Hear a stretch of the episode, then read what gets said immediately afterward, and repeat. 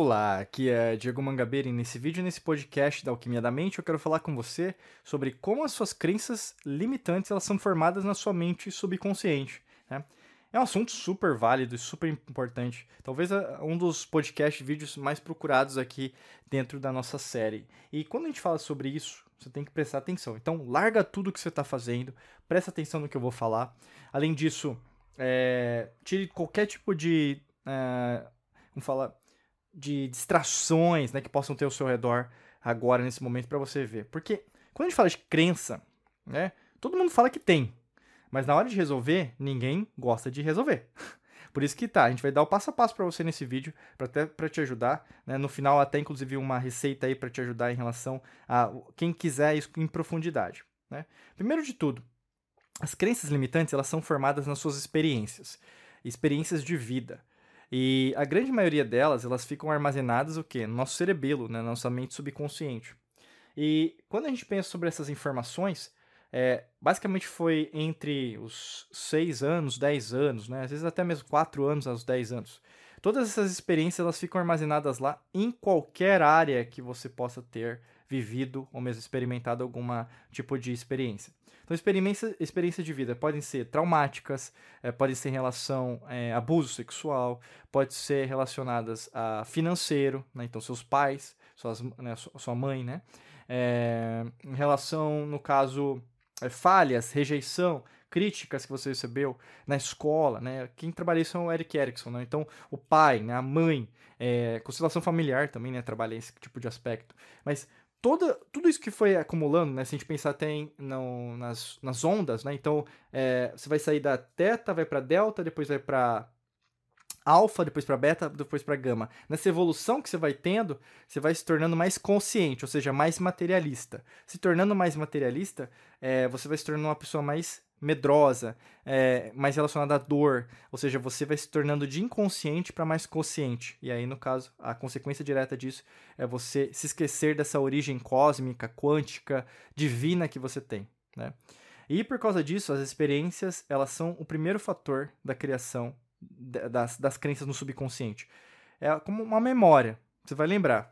E isso vai repercutir muito nas suas experiências do, do atuais, né? Então, por exemplo, se acontece num relacionamento algum tipo de situação que te fez relembrar de algo que aconteceu quando você era criança, vai ser ativado agora, né? Então vai ter, por exemplo, casos, né, que a gente até entendeu, mulheres e homens que foram abusados quando eram crianças e, né, talvez até é, para ter uma relação sexual, mesmo é, um momento íntimo com a pessoa amada naquele momento, é, parou, hesitou, né, e ao mesmo tempo é, criou uma situação, né? Então, essa situação foi gerada por algo que aconteceu no passado, não que aconteceu naquele é, momento.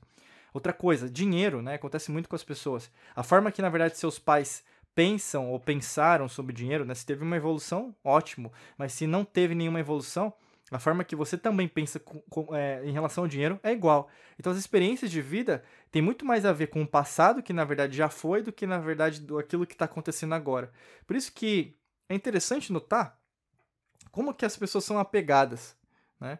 E até tem um aspecto da modelagem, né? Porque você aprende é, muito do que acontece dentro da sua vida através da observação, através do que falaram para você, né? Figuras de autoridade, pais, professores, colegas de trabalho, né? Ou mesmo a forma que eles entendem o mundo, as crenças negativas, as crenças positivas, né? Você começa o que? Assimilar isso. Você começa como se fosse se alimentar das crenças dos outros e usar essas crenças para você. Se isso, na verdade, é, é levado para você em consideração e você se esquece totalmente é, que isso, na verdade, não é seu, o que acontece na maior parte das vezes, além de ter sua crença, você começa o quê? A admitir crenças dos outros como sua crença. E o que acontece muito hoje? As pessoas hoje, elas assumem algo que não é delas, sendo que é, colocando como uma verdade, que não é, Além disso, elas começam a sofrer por algo que não existe. Realmente. É ilusório. Né? Se a pessoa está vivendo isso, não é mais nosso problema, é o problema dela. Certo? Mas se ela considera como um problema, ela vai ter um problema muito importante e, e sério daqui para frente. Por isso que é importante o quê? A reprogramação. Né? Porque o que acontece? A partir do momento que você repetir aquilo, sua vida vai ser sempre naquele círculo vicioso. Vai sempre o quê? É, voltar para isso que na verdade está acontecendo nesse exato instante é, de tempo, né?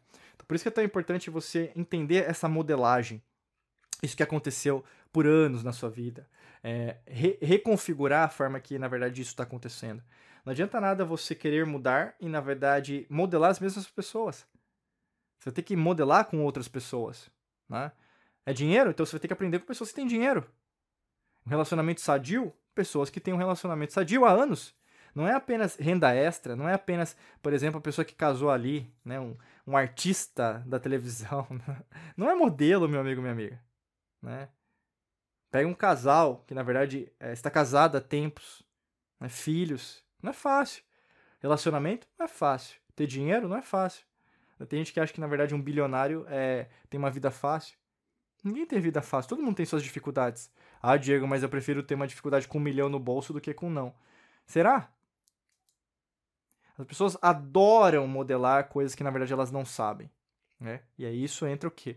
Como uma crença. Como também tem crenças, por exemplo, que chegam para você como uma mensagem cultural. Né?